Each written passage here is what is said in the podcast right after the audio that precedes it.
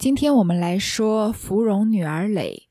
在上一回结束的时候，我跟大家简简单的介绍了一下我准备怎么说这个芙蓉女儿蕾。这篇文章和《红楼梦》里面其他地方出现的，不管是诗词、诗句还是短文，都有稍有不同。首先，它的篇幅很长，然后它的生僻字很多，然后引经据典的地方呢也非常的多。所以我担心，如果我要逐字逐句的翻译呢，第一，以我的水平，我怕词不达意，没办法把这个文章意思的完整性给呈现出来。第二呢，由于文章的篇幅比较长，如果逐字逐句的翻译呢，我怕各位听着听着就失去兴趣，然后没有办法连贯的理解这篇累文的意思。不过这几天呢，我在喜马拉雅上面找到了很一些其他主播在逐记逐字逐句解读《芙蓉女儿蕾》的内容。那我会把我认为比较好的内容放在这篇录音的呃链接下面。那各位可以按图索骥去收听一下这些水平比我好高很多的主播讲解的《芙蓉女儿蕾》。那从我的方面呢，首先我给大家简单的介绍一下累文的结构和它的组成形式。然后我找到了一篇把《芙蓉女儿蕾》以散文的形式翻译的一篇文章，我想给大家朗读分享一下这篇文章。这样呢，我们一方面可以从整体上了解这篇累文的内容，另一方面啊，可以比较直观的欣赏这篇文章的美，也更容易透过字里行间的意思去理解写出这篇累文的贾宝玉的情感。好，那我们现在就从累文是什么开始。累文呢，自然是一种文体名，它是哀祭文的一种，就是悼念一个死者的一生。所以，作为累文呢，最重要的首先要叙述死者的生平，相当于如今的这个致悼词或者哀悼的文章。其实累文啊，从西周开始就有了。一直到魏晋朝代呢，达到了巅峰。那唐朝以后呢，逐步发展成其他的文体，像骚体啊、长短句这样的文体。那这一篇《芙蓉女儿蕾》呢，其实兼具了累文的形式和骚体的形式。我们如果去读一下它的原文啊，那我们在中学时期学过《离骚》的一些片段，我们可以发现它的原文中有一部分是向《离骚》的形式致敬的。这个我们在说原文章的时候，具体说到的时候再仔细讲。累文这种文体呢，虽然是一种哀告的模式，但是并不是轻易写就的。很多时候，百分之八九十的时候，都是写给历史上比较著名的人物，或者是官僚阶级的丧礼上才会用。要给这个死者呢列一个小传，记述他的生平，然后颂扬他的功德。然后再写累词，称誉死者的荣耀，再记哀悼的这个思念之情。所以，不仅不管是在歌颂死者在道德还是政治方面的成就，或者是他在才情和兴趣方面的成就呢，累文一般都是写给在历史上小有成就的人，或者是大有成就的人。比如说帝王，比如说阮籍有写过孔子累。那么从中国的古代的历史发展来看呢，累文可以说几乎是百分之九十九以上都是写给男子的，这就更加凸显出了芙蓉女儿蕾的特别。他把一种通常用来祭奠死去的男子，或者说有伟大成就的男子的这种文体啊，运用在纪念一个女孩子身上，而且甚至是晴雯这种丫鬟身份的女孩子。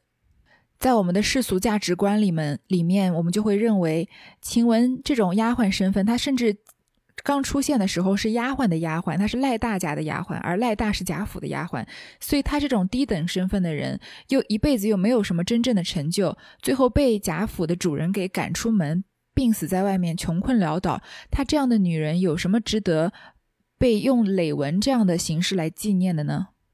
但这正是曹雪芹写出《芙蓉女儿垒》的特别之处。在前面啊，贾宝玉已经铺垫过，他说他写接下来的这篇文章啊，不是被文章的文体所约束，而是情之所至，想到哪里就写到哪里。所以在《芙蓉女儿蕾》中，我们随处可以见到贾宝玉以他非常炽烈的情感、生动的比喻，还有形象的叙述，回想晴雯在世的时候，她的品质有多么的高贵，她的心地有多么纯洁，她的容貌有多么的美丽。然后她又是怎么样被迫害致死的？贾宝玉用最美好的语言，非常热情地赞颂一个身份最低贱的丫鬟，又通过这个丫鬟呢，来责责骂那些制造了悲剧的，好像地位身份很高的当权者。读完之后啊，我们不禁就想，不愧是贾宝玉，也只有贾宝玉这样性格的人物啊，才会写出《芙蓉女儿诔》这么优美、这么真挚的文章。也只有贾宝玉啊，会花这样的时间、这样的精力，或者说只有曹雪芹啊，为闺阁立传，而且不分人身份的高低贵贱，在贾宝玉的心里，晴雯就是只有晴雯才配当这个芙蓉花神，只有芙蓉女儿诔啊，才能配得上晴雯的高贵和纯洁。而我们从《红楼梦》开始说过很多次的这八个字“情为代隐，袭为钗赋”，事实上这篇。芙蓉女儿诔是通过纪念晴雯，而最后是写给黛玉的，因为我们知道黛玉在抽花签的时候抽到的是芙蓉，而且这个芙蓉女儿诔中间啊，文中处处有线索暗示是在说黛玉，所以《红楼梦》中处处都暗示着林黛玉必死无疑的结局。接下来啊，我们就一起来赏析一下芙蓉女儿诔的这样这篇白话的译文。千秋万岁太平年，芙蓉桂花飘香月。无可奈何伤怀日，怡红院着玉，仅以百花蕊为香，冰胶壶为帛。取来沁芳亭泉水，敬风露茶一杯。这四件东西虽然微薄，姑且借此表示自己一番诚挚恳切的心意。将它放在白帝宫中管辖秋花之神芙蓉女儿的面前道说：“我我暗自细细回想，姑娘自从降临这污浊的人世，至今已有十六年了。你先辈的籍贯和姓氏都早已淹没，无从查考。而我能够与你在起居梳洗、饮食玩乐之中亲密无间的相处。”仅仅只有五年八个月多一点的时间啊！回想姑娘当初活着的时候，你的品质，黄金美玉难以比喻其高贵；你的心地，金冰白雪难以比喻其纯洁；你的神智，明星朗日难以比喻其光华；你的容貌，春花秋月难以比喻其娇美。姊妹们都爱慕你的娴雅，婆婆妈妈们都敬仰你的贤惠。可是谁能料到恶鸟仇恨高翔，雄鹰反而遭到网获，臭草妒忌芬芳，香兰竟然被人剪除。花儿原来就怯弱，怎么能对付狂风？柳枝本来就多愁。如何经得起暴雨？一旦遭受恶毒的诽谤，随即得了不治之症。所以，樱桃般的嘴唇褪去鲜红，而发出呻吟的声音；甜杏似的脸庞丧失芳香，而呈现出憔悴的病容。流言蜚语产生于屏内幕后，荆棘毒草。爬满了门前窗口，哪里是自自招罪淫而丧生？实在乃蒙受垢辱而致死。你是既怀着不敬的忧愤，又含着无穷的冤屈啊！高尚的品格被人妒忌，闺女的愤恨恰似受打击被贬到长沙去的贾谊，刚烈的气节遭到暗伤。姑娘的悲惨超过妾神土救洪灾被杀在雨野的滚，独自怀着无限心酸，有谁可怜不幸夭亡？你既像仙家的云彩那样消散，我又到哪里去寻找你的踪迹？无法知道巨瑶州、巨枯州的去路，从哪里来不死的神香？没有仙法能渡海到蓬莱，也得不到回生的妙药。你眉毛上黛色如轻烟飘渺，昨天还是我亲手描画，你手上的指环已预制冰凉，如今又有谁把它焐暖？炉罐里的药渣依然留存，衣襟上的泪痕至今未干，竟已破碎，鸾鸟失偶。我满怀愁绪，不忍打开射月的镜匣。书意画去，云龙飞升，折损檀云的书齿，我便哀伤不已。你那镶嵌着金玉的珠花，被委弃在杂草丛丛中，翡翠发饰落在尘土里，被人拾走。知雀楼人去楼空，七月七，牛郎织女鹊桥相会的夜晚，你已不再像针眼中穿线奇巧。鸳鸯带空舌断缕，哪一个能够用五色的丝线再把它接续起来？况且此时正当秋天，五行属金，西方白帝应时司令。孤单的被褥中虽然有梦，空寂的房子里已经无人。在种着梧桐树的街前，月色多么昏暗。你芬芳的魂魄和美丽的姿影一同逝去，在绣着芙蓉花的纱帐里，香气已经消散。你娇弱的喘息和细微的低语也都灭绝。一望无际的衰草，又何止芦苇苍茫？遍地凄凉的声音，无非是蟋蟀悲鸣。点点夜露洒在覆盖着青阶的阶石上。衣毡的身影不再穿过帘子进来，阵阵秋雨打在爬满了碧丽的墙环上，也难听到隔壁院子里哀怨的笛声。你的名字尚在耳边，屋前的鹦鹉还在叫唤。你的生命行将结束，栏杆外的海棠就预先枯萎。过去，你躲在屏风后捉迷藏。现在听不到你的脚步声了。从前你去到庭院前斗草，如今那些香草香花也白白等待你去采摘了。刺绣的线已经丢弃，还有谁来裁纸样、定颜色？洁白的丝绢已经断裂，也无人去烧熨斗、燃香料了。昨天我奉严父之命。有事乘车远出家门，既来不及与你诀别。今天我不管慈母会发怒，拄着杖前来吊唁。谁知你的灵柩又被人抬走。及至听到你的棺木被焚烧的消息，我顿时感到自己已违背了与你死同墓穴的誓盟。你的长眠之所竟遭受如此的灾祸，我深深惭愧。曾对你说过要同化灰尘的旧话。看呐，西风中古寺旁，青灵徘徊不去；落日下荒坟上，白骨散乱散乱难收。听呐，秋树榆木飒飒作响，蓬草艾叶萧萧低吟。哀猿隔着雾腾腾的草窟啼叫，冤鬼绕着烟蒙蒙的田藤啼哭。原来以为红绡帐里的公子感情特别深厚，现在始信黄土闺中的姑娘，命运实在悲惨。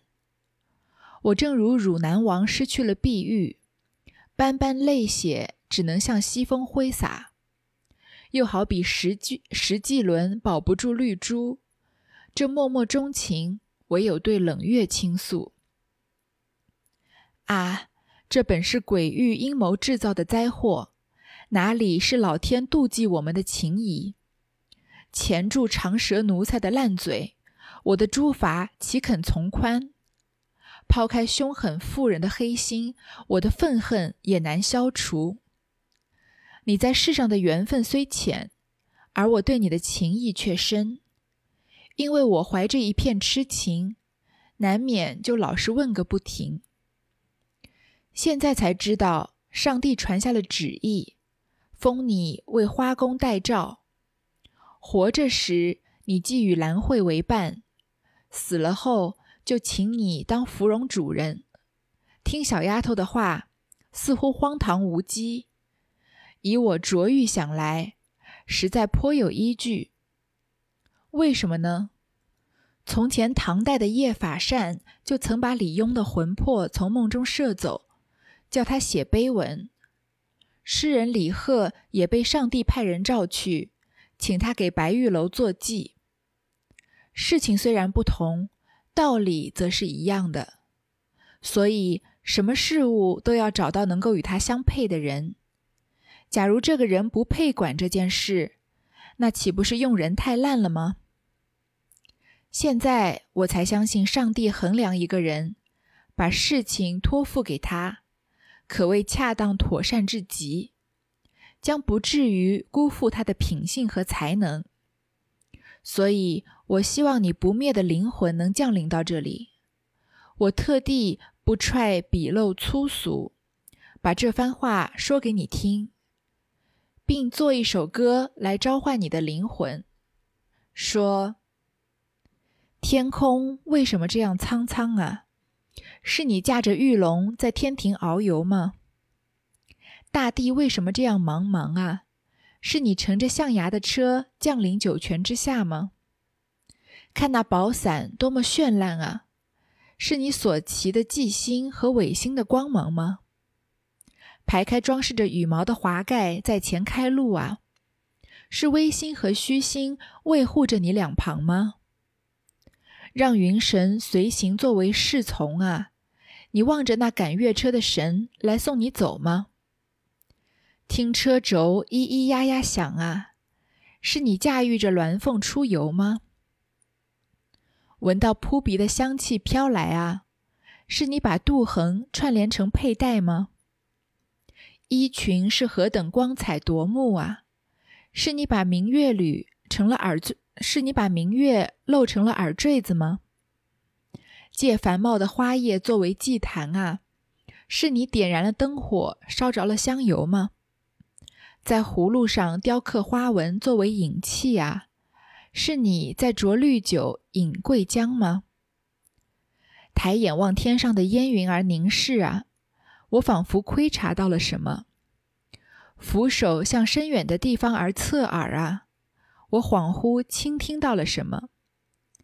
你和茫茫大士约会在无限遥远的地方吗？怎么就忍心把我抛弃在这尘世上呢？请风神为我赶车啊！你能带着我一起乘车而去吗？我的心里为此感慨万分啊！白白的哀叹悲嚎有什么用呢？你静静的长眠不醒了啊！难道说天道变幻就是这样的吗？既然墓穴是如此安稳啊，你死后又何必要化仙而去呢？我至今还深受桎梏，成为这世上的累赘啊！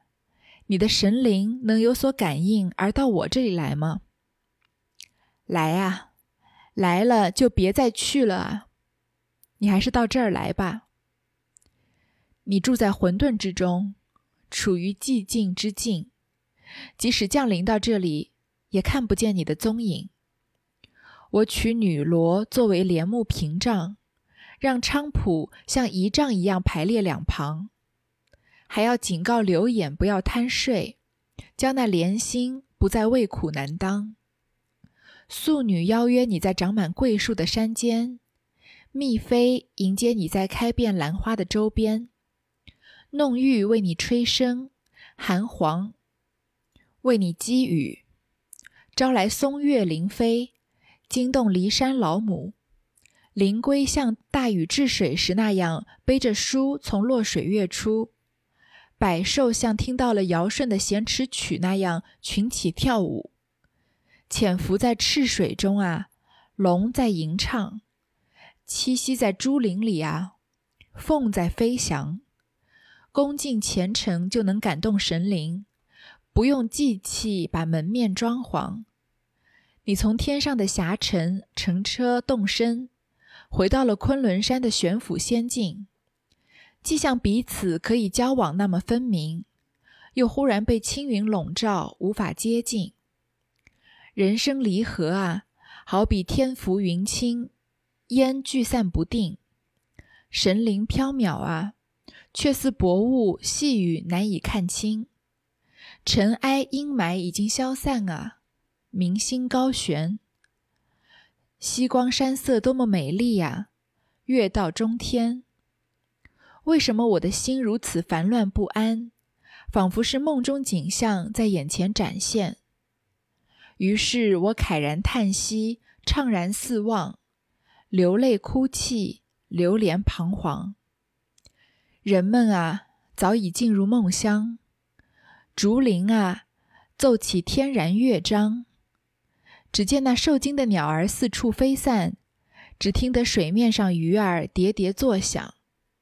我写下内心的悲哀啊，作为祈祷，举行着祭奠的仪式啊，期望吉祥。悲痛啊，请来此相鸣一场。这就是《芙蓉女儿泪》全篇翻译的散文。其实，即使我们不看原文啊，光听这段散文的翻译，都觉得非常的美。而且这篇累文的风格啊，跟曹雪芹在《红楼梦》里面一贯的风格其实是相冲突的。因为我们知道曹雪芹的语言一般都非常的简明扼要，能用一句话说清楚的事情，他绝不说两句话。他全书啊，基本上没有太多生僻和卖弄文采的地方。即使是像林黛玉的《葬花吟》这样比较华丽的句子啊，它的句子还是非常的通俗易懂的。但是这篇悼词呢，可以说一改原先这种简明扼要的风格，用尽了华丽的词句和天下所有美好的事物，去勾勒、去描绘一个女子的美和表达自己的哀伤。这样子表现的形式本身就说明了贾宝玉的对晴雯的一种哀悼，就好像是，嗯。一个平常不怎么爱说话的人，或者说话非常简洁扼要的人，他在说到一个他喜欢的人的时候，他拉着你跟你说了好多好多话，好像我要跟你，你你知道那个人有多好吗？我要跟你说他三天三夜我都说不完他的好处，你知道他有多美吗？我就是把这个全天下最美的东西拿过来比喻他，都比不上他美的万分之一。你知道他死了以后我有多痛苦吗？我不管跟你说多少的话，用我所能知道的。最悲痛的语言来形容都没有办法来表达我的痛苦，所以这篇累文啊，虽然他写的文文藻非常的华丽，篇幅非常的长，然后有很多的生僻字和生僻的引用，但它绝对不是华而不实，或者是矫揉造作。相反的，这样长的文体和这么多华丽的词藻，本身就表达了贾宝玉对晴雯那种纪念的心情。或者说贾宝玉对对黛玉将来的那种沉痛的悼念，其实以我们读者的角度来看啊，晴雯在《红楼梦》里面，曹雪芹给她建立的形象，配得起这篇《芙蓉女儿泪》吗？我想至少有一部分读者跟我的观点一样，认为她不一定能配得上这篇《芙蓉女儿泪》。这篇累文啊，把晴晴雯的形象就过于的拔高了。虽然晴雯的外貌美。能力又强，而且有着很难得的非常真实的个性，但是不得不承认，晴雯的性格也有很多的缺陷，比如说偶尔流露出的尖酸刻薄，比如说对下人的颐指气使。但是在这篇累文里面，我们通通看不到，晴雯就是以一个完美的形象出现在累文里的。这也正表达了贾宝玉跟大多数人的不同之处，在他眼里的女孩子几乎都是美的。他可以欣赏这些女孩子的一切，包括她们性格里的缺点。他对这些女孩子们的爱啊，可以说是超越了男女之爱，超越了人性原始的欲望，而更多的是一种欣赏和一种崇拜。崇拜到他认为自己是脏的，所以他全文里面以浊欲来形容自己，浊就是污浊的意思。所以，与其说《芙蓉女儿泪》是写给晴雯的，不如说它是写给黛玉的，或者是说写给在贾宝玉生命中出现的所有的这些美好的、稍纵即逝的青春，和在这些青春的时期里面曾经狠狠地绽放过自己美丽色彩的女孩子们。好，对于芙蓉女儿蕾的解释，我们就简单的说到这里。像我开头说的这样，我们就不仔细的、深入的去挖掘它每一个典故和每一个比喻背后的故事了。那我会把一些链接放在这篇文章的介绍后面。独臂遂焚帛奠明，犹依依不舍。小环催催至再四，方才回身。忽听山石之后有一人笑道。且请留步。二人听了，不免一惊。那小环回头一看，却是个人影从芙蓉花中走出来。他便大叫：“不好，有鬼！晴雯真来显魂了！”吓得宝玉也忙看时，究竟是人是鬼？且听下回分解。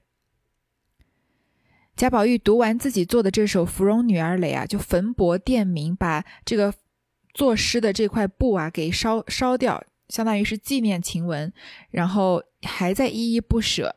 他身边的这个小厮啊，或者小丫鬟催了半天，他才回身。忽然之间呢，山石后面有人笑道：“说叫他留步。”两个人听了呢，都吓了一跳。因为这个祭奠是贾宝玉私人的行为，他在文章里面也提了，为了防止呃忍受着母亲可能会发怒的这样的风险去祭奠晴雯，所以如果王夫人或者王夫人身边的人看到贾宝玉又在这里纪念晴雯，那会对像晴雯这样的丫鬟更加的恨之入骨的，所以他们俩都有点害怕。回头一看啊，有个人影从芙蓉花中走出来。那这个小丫鬟就大叫说：“不好，有鬼！一定是晴雯真的显魂来了。”唬得宝玉也要忙看是谁。那这个从芙蓉花里走出来的人是谁呢？曹雪芹就留了一个悬念，且听下回分解。那我这里就给大家剧透一下，其实走出来的这个人就是林黛玉，因为我们前面已经解释过，芙蓉女儿蕾表面是写晴雯，事事实上是写黛玉。那。黛玉正好在这个时候从芙蓉花后面走出来，被人以为啊是晴雯来显魂了，也正就证明了黛玉才是这篇《芙蓉女儿蕾》所要歌颂的对象。简单的说几个累文中间流露出的线索，累文里面有一句“汝南泪血斑斑洒向西风”，这句的翻译呢是宝玉以汝南王自比，然后把晴雯比作汝南王的爱妾，叫刘碧玉。但是这一句的形式特别对应林黛玉在《葬花吟》里的一句“独倚花锄泪暗洒，洒上空枝见血痕”，而汝南的斑斑泪血的典故啊，也跟这个黛玉住在的潇湘馆里面的斑竹有有所关系。因为娥皇和女英哭他们的丈夫啊，哭到最后血眼泪都流成血滴在竹子上，留下了斑斑的痕迹，所以也称为斑竹。其实这样类似暗喻黛玉的线索啊，在这个累文中比比皆是。比如说，我们听到“海棠”这个词，就在对应黛玉在海棠诗里诗社里面咏的白海棠。所以很多情情细节啊，都是通过晴雯来说黛玉的。很多的经历啊，当然这里面很多的经历是宝玉和晴雯共同经历的，比如说晴雯在夜里想要吓人一跳啊这些。但是也有很多的经历是宝玉和黛玉一同经历，而晴雯没有参与的，比如说咏海棠诗这些。那就更加印证了情为代隐了。